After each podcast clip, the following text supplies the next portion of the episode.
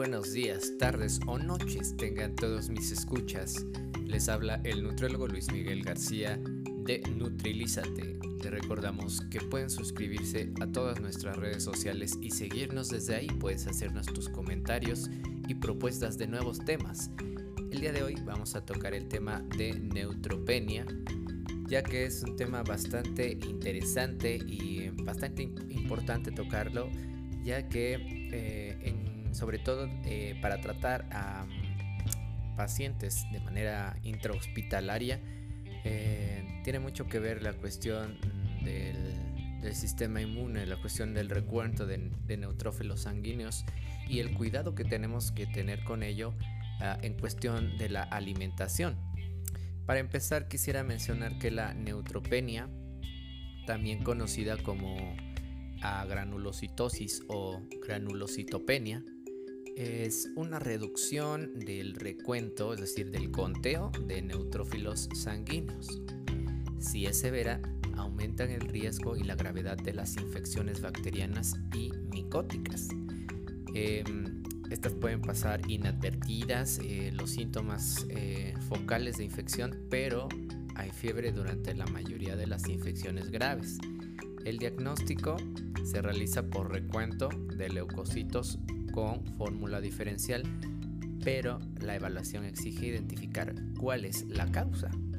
Si hay fiebre, se presume una infección y se requiere tratamiento empírico inmediato utilizando antibióticos de amplio espectro comúnmente, especialmente cuando este tipo de neutropenia es grave, ¿verdad? Entonces nos quiere decir que comúnmente sucede cuando hay una infección si es que hay fiebre. Usualmente se trata con antibióticos de amplio espectro. El tratamiento eh, con factor estimulante de la colonia de granulocitos a veces es útil eh, es importante que recuerden que los neutrófilos o granulocitos son la principal defensa del cuerpo contra las infecciones bacterianas y las infecciones eh, de hongos, es decir, infecciones micóticas.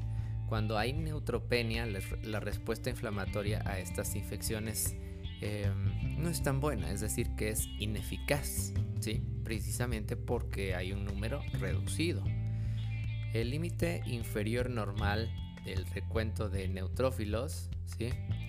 es de 1500, eh, de 1500 por microlitro en individuos de raza blanca y algo más bajo en individuos de raza negra, alrededor de 1200 eh, por microlitro.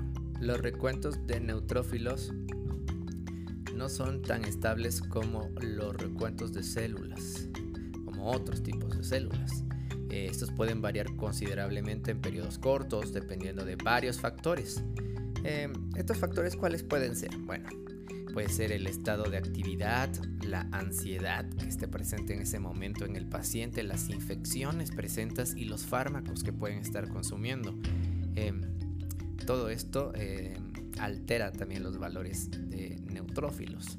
La, gravedad de esta neutropenia, neutropenia se va a relacionar con el riesgo relativo que hay de infección y se clasifica de la siguiente manera. Neutropenia leve cuando existen em, neutrófilos de 1000 a 1500 por microlitro, moderado de 500 a 1000 por microlitro y grave menos de 500 por microlitro. Ya cuando el recuento de neutrófilos desciende a menos de 500 por microlitro, bueno, la flora microbiana endógena, por ejemplo de la boca o del intestino, puede provocar infecciones. Es decir, nuestra misma eh, flora bacteriana nos, llega a ocasionar infecciones. Imagínense lo grave que puede ser eso. Si el recuento cae a menos de 200 por microlitro, em, la respuesta inflamatoria puede ser silenciada y es posible que no ocurran los hallazgos inflamatorios habituales de leucocitosis o glóbulos blancos en la orina o en el sitio de la infección. Em, la neutropenia aguda y grave, en particular si está presente otro factor como por ejemplo el cáncer, que es muy común que en el cáncer haya neutropenia aguda y grave, ah, pues va a alterar eh, de forma significativa el sistema inmunitario. ¿sí? Eh, y puede evidentemente conducir a infecciones rápidamente fatales. También inciden en el riesgo de infecciones la integridad de la piel y las ah, mucosas. Sí, como saben, piel y mucosas pues es la primer barrera que nos protege ante una infección. Eh, asimismo también la irrigación tisular y el estado nutricional del paciente, evidentemente. ¿sí? ahí la importancia de estudiar la cuestión de la neutropenia en la nutrición. Em, eh, también quería mencionarle que las infecciones piógenas eh, más frecuentes en pacientes con neutropenia grave son la celulitis, ¿sí? que es una infección bacteriana aguda de la piel. Em, usualmente es causado por estreptococos o estafilococos. La furunculosis, ¿sí? Eh, y el anthrax, que son este, abscesos cutáneos, usualmente son provocados por estafilococos también. Em, la neumonía, ¿sí? que sucede muy común en pacientes inmunodeprimidos, a, menudo que eh, por patógenos eh, que normalmente no provocarían algo tan grave, es decir, que Em, esos patógenos son infrecuentes. Asimismo pueden ser causados por um, los mismos patógenos eh, que los que causan la neumonía extrahospitalaria. Eh, la septicemia también es un, este, otro ejemplo que podría mencionar de em, infecciones en pacientes con neutropenia, la septicemia y el shock séptico. Básicamente la sepsis es un síndrome clínico donde hay mm, disfunción eh, multiorgánica, es letal y es causada por una respuesta eh, desregulada ante la infección. Em, cuando me refiero a infecciones biógenas, estoy hablando de infecciones que se producen por la inflamación, por eh, la acumulación de leucocitos y bacterias muertas, lo que conocemos comúnmente como pus. Eh, estas infecciones biógenas, así como les mencioné los ejemplos de estas infecciones, pues comúnmente son provocadas por bacterias, ¿no? Por estafilococos, por meningococos, por eh, neumococos, por gonococos, etcétera, ¿no? Entonces, celulitis, furunculosis, neumonía y septicemia son ejemplos que podría dar acerca de em, infecciones biógenas más frecuentes donde se presenta la neutropenia. Em, ¿Qué más? Eh, los catéteres vasculares y otros sitios de punción también confieren un riesgo extra de infecciones cutáneas, ¿verdad? Es común eh, se debe de tener cuidado con la colocación de catéteres vasculares, la colocación de eh, y el mantenimiento de la nutrición parenteral también, eh, sobre todo por la cuestión de los estafilococos, ¿no? que son este, importantes en, en, cuanto a la presencia intrahospitalaria. los pacientes con neutropenia prolongada después de un trasplante de células madre hematopoyéticas o de quimioterapia, aquellos que reciben altas dosis de corticoides eh, tienen predisposición a las micosis, es decir, infecciones por hongos. Em, les mencionaba, eh, en cuanto a la etiología, pues eh, sobre todo los, la neutropenia se debe a muchas infecciones biógenas, ¿no? Em, si la dividimos en neutropenia aguda y crónica, bueno, pues la neutropenia aguda em, aparece en horas o unos pocos días, puede durar. Puede desarrollarse como resultado de uso o destrucción rápida de neutrófilos o por una producción que está deteriorada. Em, por lo regular, la neutropenia que es crónica es la que dura meses, incluso años, y es el resultado de producción reducida o por secuestro esplénico excesiva.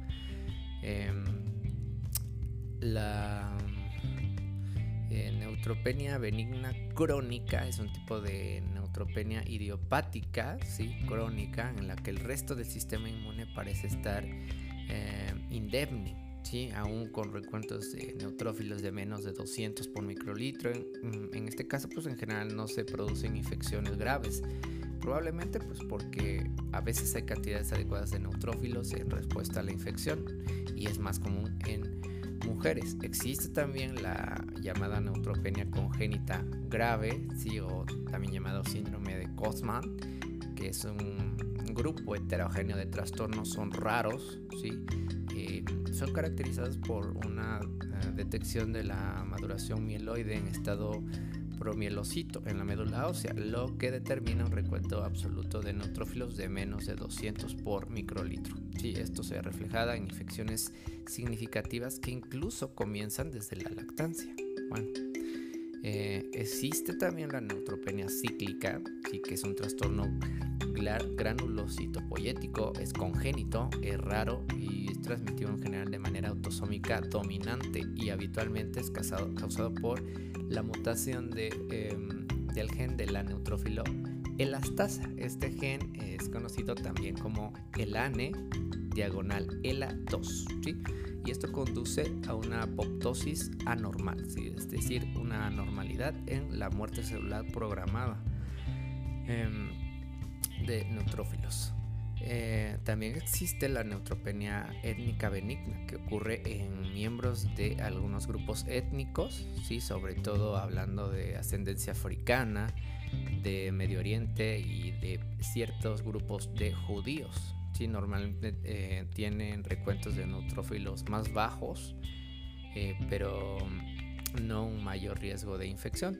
En algunos casos este hallazgo se relaciona con el antígeno eritrocítico DOFI. En algunos expertos pues, creen que la neutropenia en estas poblaciones está relacionada con la protección contra la, la malaria. ¿sí? Em, eh, tenemos la neutropenia que es secundaria, ¿sí? es decir, es por ciertas cuestiones em, como dice el nombre, secundarias, es que se puede deber a cierta, cierto tratamiento farmacológico por infiltraciones, por reemplazo de em, la médula ósea, por ciertas infecciones o por reacciones eh, inmunitarias. Usualmente una neutropenia secundaria ocurre por fármacos, por infecciones em, y por procesos eh, de la médula ósea.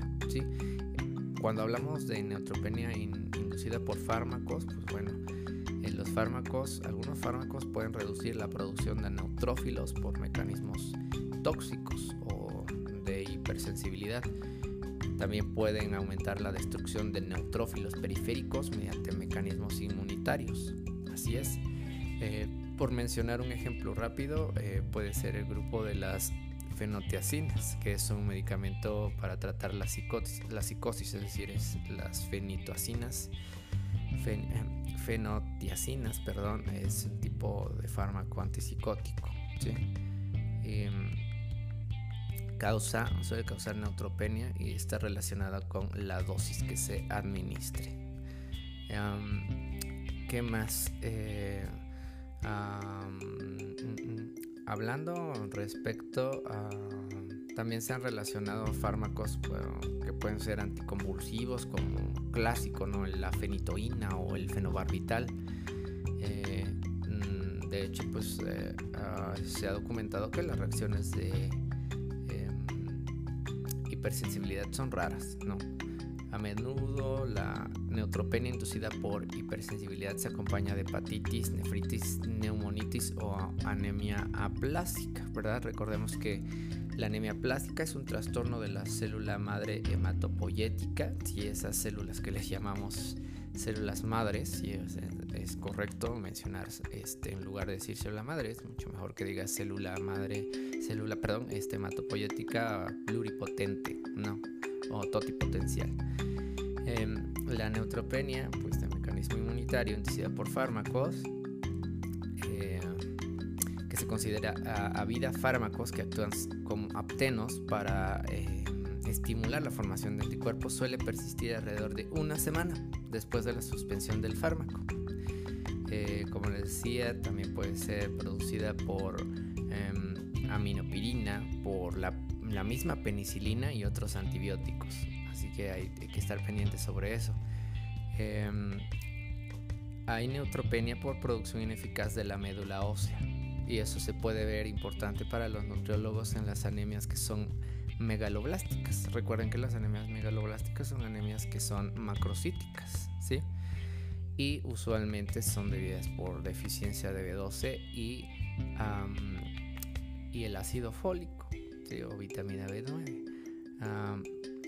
por lo general aparece una anemia macrocítica y a veces se observa una trombocitopenia leve simultánea. También mencionaba la infiltración de la médula ósea, ¿no? ¿Cuándo sucede esto de la infiltración de la médula ósea? Bueno, que puede producir precisamente la em, neutropenia. Cuando hay leucemia, ¿sí? cuando hay mieloma y cuando hay linfoma o tumores sólidos en donde hay metástasis. ¿no? Em, bueno, eh, ahí puede ser los casos que haya infiltración de la médula ósea provocando neutropenia. Hay que discernir un poquito, diferenciar este, y, darnos a entender las diferencias que haya entre uno de estos, entre todos estos tipos de conceptos, por ejemplo, algún tipo de cáncer de la sangre, ¿no? Tenemos que diferenciar un poco. Leucemia, mencionaba, em, es una de las causas de infiltración de la médula ósea. La, leucemia es un proceso, son procesos cancerosos de los leucocitos que involucran la médula ósea. Eh, mientras que el el mieloma si es un cáncer de células plasmáticas que producen una inmunoglobulina monoclonal. Estas invaden y destruyen el tejido óseo adyacente, es decir, el tejido, el, hueso que esté cerca. Entonces hay muchas manifestaciones en el mieloma relacionadas a dolor de huesos, ¿verdad? Eh, y mientras que la, leucemia, pues como involucra a los leucocitos, la médula ósea se ve más involucrado el, pues el vaso, los ganglios linfáticos, ¿verdad? Órganos de maduración em, linfocitarios secundarios.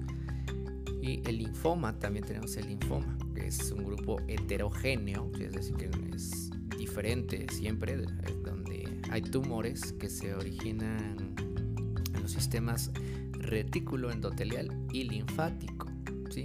donde los característicos, los principales formas de linfoma es el linfoma Hodgkin o Hodgkiniano y el linfoma em, no Hodgkiniano o no Hodgkiniano o linfoma no Hodgkin. Eh, y también les hablaba de los tumores sólidos metastásicos como otra causa de la infiltración de la médula ósea, por ejemplo el cáncer de mama o el, cáncer de próstata. Respecto al cáncer de mama, pues es uno de los más frecuentes en México y en el mundo.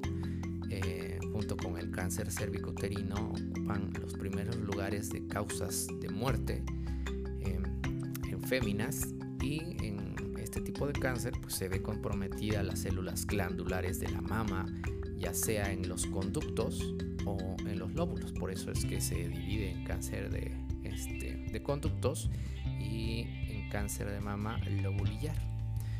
También tenemos, también es muy frecuente también en México y en el mundo el cáncer de próstata, ¿no? En hombres, ¿no? Que generalmente es un tipo de adenocarcinoma. Así es. Eh, esto, bueno, ya hablando un poquito más sobre esto, creo que sí es importante. Em, eh, muchas veces son como, como se suele decir en enfermedades crónicas, ¿no? como hipertensión, por ejemplo, son enfermedades que hasta cierto punto son asintomáticas. Usualmente en el cáncer de próstata, pues los síntomas suelen estar ausentes hasta el crecimiento del tumor que causa hematuria, es decir, orina con sangre, puede haber obstrucción con dolor o ambas, ¿no? Entonces, el diagnóstico está en la prevención. Em, eh, si ya estamos en edad, tenemos que este, nuestra palpación, ¿sí? resulta incómodo para los hombres, para algunos hombres, pero se tiene que ir. Y la medición también del antígeno prostático también es bastante importante. Em, ¿Qué más? El hiperesplenismo de, cualquier causa puede inducir la neutropenia, la trombocitopenia y también anemias moderadas. Em, hiperesplenismo pues, no es más que esplenomegalia, es decir, el agrandamiento anormal del vaso. Así es. Y casi siempre secundaria a diferentes trastornos. Em, en lo que llevamos este, ahorita del podcast, pues que vamos, que las, la forma más común, ¿sí? Em, por la cual sucede algún tipo de neutropenia, es precisamente por infecciones, ¿no? Infecciones eh, usualmente son piógenas, estas pueden producir, este, alterar, perdón, la producción de neutrófilos o de neutrófilos o bien inducir la destrucción inmunitaria o la utilización rápida de estos neutrófilos. ¿sí? Cuando hay sepsis, entonces es particularmente bastante grave, ¿no?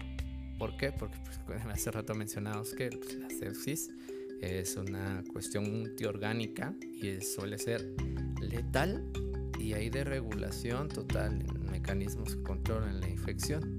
Así es.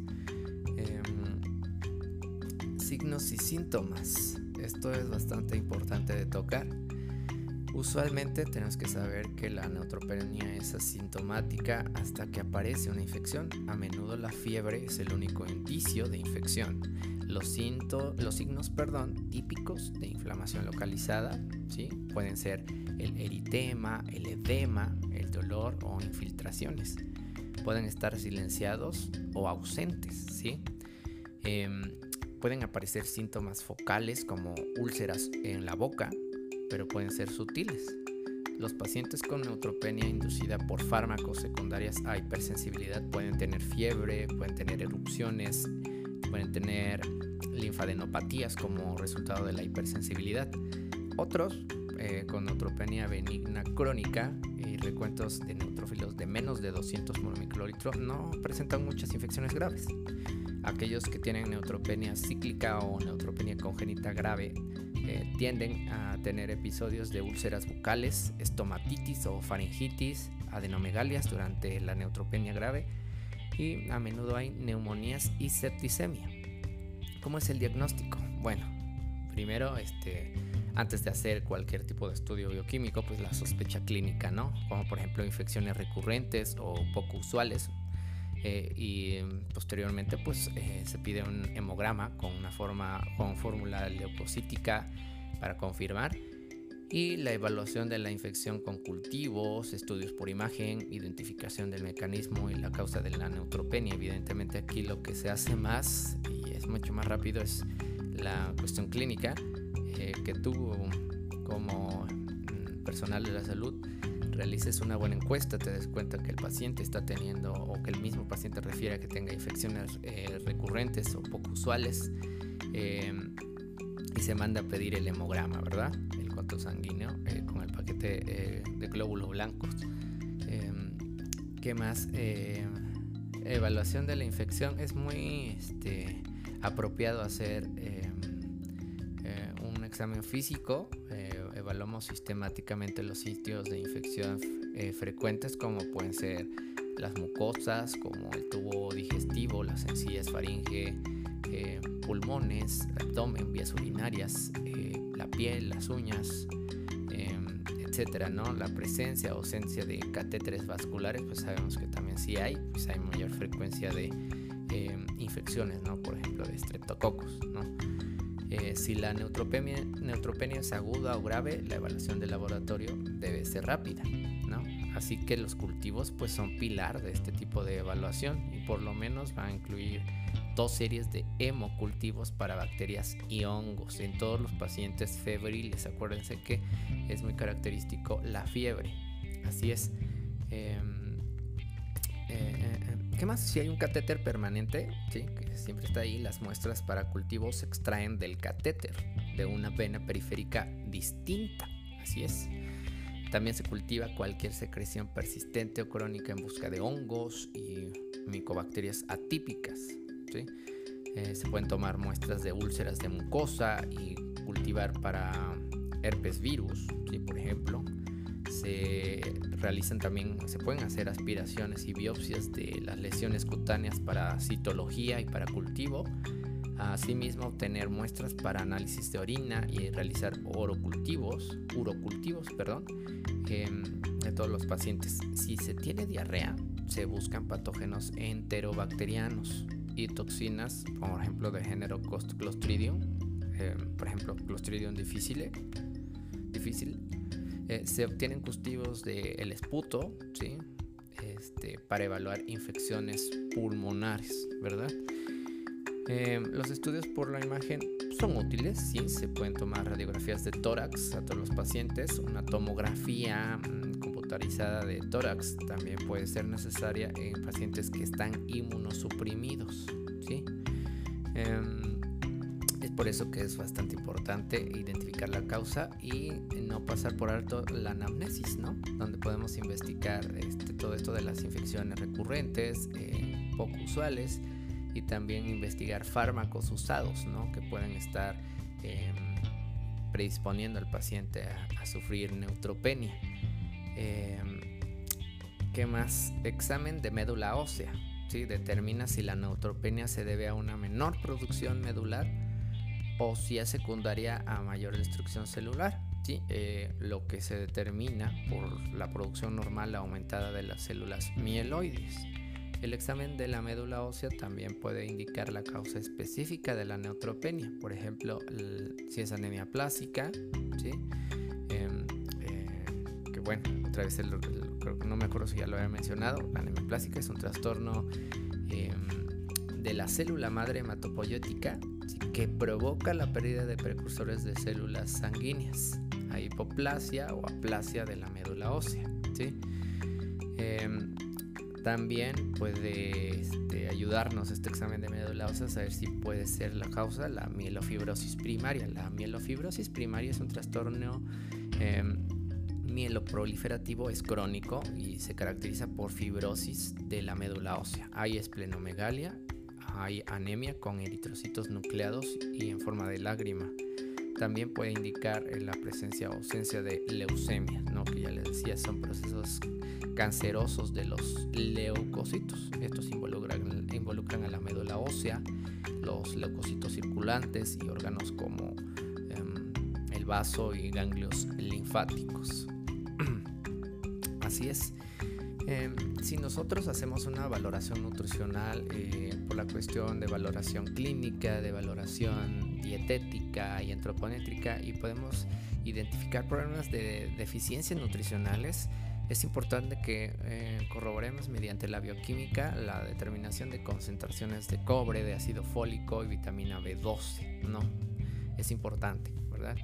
Em, el tratamiento, pues, eh, pues, es de acuerdo a las enfermedades asociadas, por ejemplo, tratar la infección, este, en ocasiones, pues, la profilaxis antibiótica, factores de crecimiento mieloide, suspensión del presunto agente etiológico, por ejemplo el fármaco que está este, ocasionando la este, neutropenia, por ejemplo los corticosteroides también lo pueden hacer.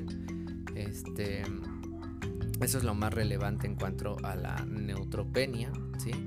Y ahora sí vamos a lo que muchos vinieron, ¿verdad? La cuestión de las recomendaciones nutricionales para pacientes neutropénicas, ¿no? Primero, pues lo de siempre, tratar de explicar al paciente y al cuidador el plato del bien comer.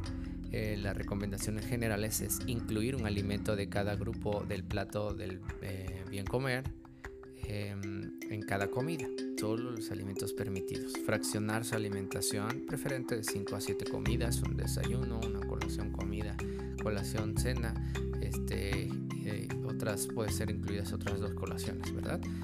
Em, es importante revisar las fechas de caducidad de los alimentos antes de comprarlos o comerlos. Lavar con jabón y agua caliente antes y después de estar en contacto con la comida. Superficies de cocina, tablas para picar, que sean especiales y limpias. Tener em, un lugar que sea específico para preparar la dieta. Em, los utensilios de cocina, ollas, cacerolas, eh, vajilla, este, tienen que ser especiales para ese tipo de pacientes. Em, latas de alimentos, ¿sí? Eh, también se deben de lavar. Antes de abrir, lavarse las manos con frecuencia, ¿sí? con agua este, y jabón, secárselas con toallas de papel cuando se, este, se preparan los alimentos. Cuando mm, toque em, carne cruda, pollo, huevo, pescado, es necesario lavarse las manos nuevamente con agua y jabón. Hay que lavar y desinfectar los alimentos antes de prepararlos o comerlos, aún los que tienen cáscara. Lavar a chorro de agua los alimentos. En caso de las frutas y verduras, usar un cepillo para tallarlas. Poner por cada litro de agua purificada o hervida tres gotas de cloro. En esta agua sumergir los alimentos ah, por al menos 15 em, o hasta puede ser 20 minutos. No es necesario enjuagar secarlos con una toalla de papel, mantener los alimentos que se pueden echar a perder muy calientes o muy fríos, no dejarlos a temperatura ambiente por más de 10 a 15 minutos, ¿sí? Al igual que pues sabemos que esta eh, indicación es sobre todo para las dietas, eh, para los bolos y dietas enterales, ¿no? Eso es, es importante, sobre todo en tiempos de calor, no dejarlos a temperatura ambiente por más de 10 a 15 minutos. Todos los alimentos se deben cocer muy bien, como las carnes, el pollo, el pescado, las verduras, las frutas, todo. Para descongelar los alimentos se tendrán que poner en el refrigerador durante toda la noche o descongelarlos en el horno de microondas en forma rápida. No descongelar la comida fuera del refrigerador y no meterla en agua para que se descongele. Así es preparar la cantidad de comida para el día y así evitar guardar comida preparada. Refrigerar los sobrantes lo antes posible. En caso, eh, en, trastos, en trastes, perdón, con tapa hermética. Comer los sobrantes solo cuando se está segura de que no están descompuestos y que no tengan más de 24 em, horas de ser preparados. Y es por todo esto que usualmente sabemos que como mm, licenciados en nutrición, como dietistas, eh, como nutriólogos, usualmente eh, es, eh, recomendable que tú em, le digas a tu paciente que prefiera alimentos que sean más naturales, ¿no? En este caso, precisamente por la neutropenia, debemos confiar un poco más en elotes y a veces de preparaciones comerciales, a veces de alimentos incluso industrializados, ¿no? gelatinas, por ejemplo, jugos industrializados. que hasta cierto punto, sabes que si el elote viene bien, tienes que confiar en el elote, sí, básicamente. Eh, viene bien confiar precisamente en la cuestión de que está libre de patógenos, ¿verdad? Porque si lo preparas tú un jugo, por ejemplo, no es, no es recomendable, por ejemplo, para una dieta neutropénica. ¿Por qué? Porque este, incluye mucho la manipulación, ¿verdad? Entonces hay mucho más riesgo de contaminación. Em, por eso y por último quiero mencionar una pequeña lista de alimentos permitidos y no permitidos en esta dieta neutropénica. En los alimentos permitidos vamos a poder dar em, incluso la leche descremada, pero eso sí, pasteurizada, ultra pasteurizada, tiene que venir en su cajita Tetra Pak, em, de preferencia de un solo consumo, ¿sí? solo asegurarnos volver a, este, a consumir, guardar adecuadamente y solamente que no tenga más de 24 horas de que haya sido em, abierta, ¿verdad? Eh, quesos hechos con, con leche pasteurizada, se puede utilizar el manchego, el mozzarella, el parmesano, etcétera. El yogur de leche pasteurizada, también el helado congelado, verduras que estén cocidas, se pueden utilizar congeladas o enlatadas. Las frutas deben estar cocidos, también es todo cocido. Es muy característico que sepan esto, que la dieta neutropénica muchas veces em, eh, la podemos conocer también con dieta, este, dieta este, todo cocido, muchas veces precisamente porque en la mayoría de frutas, o sea, verduras van todo cocido. Em, frutas crudas solo de cáscara gruesa, naranja, este, plátano, toronja, este, las nueces y almendras solo las tostadas y que se compren en lata o frascos sellados. Todos los panes y tortillas preparados em, el día que se consumen.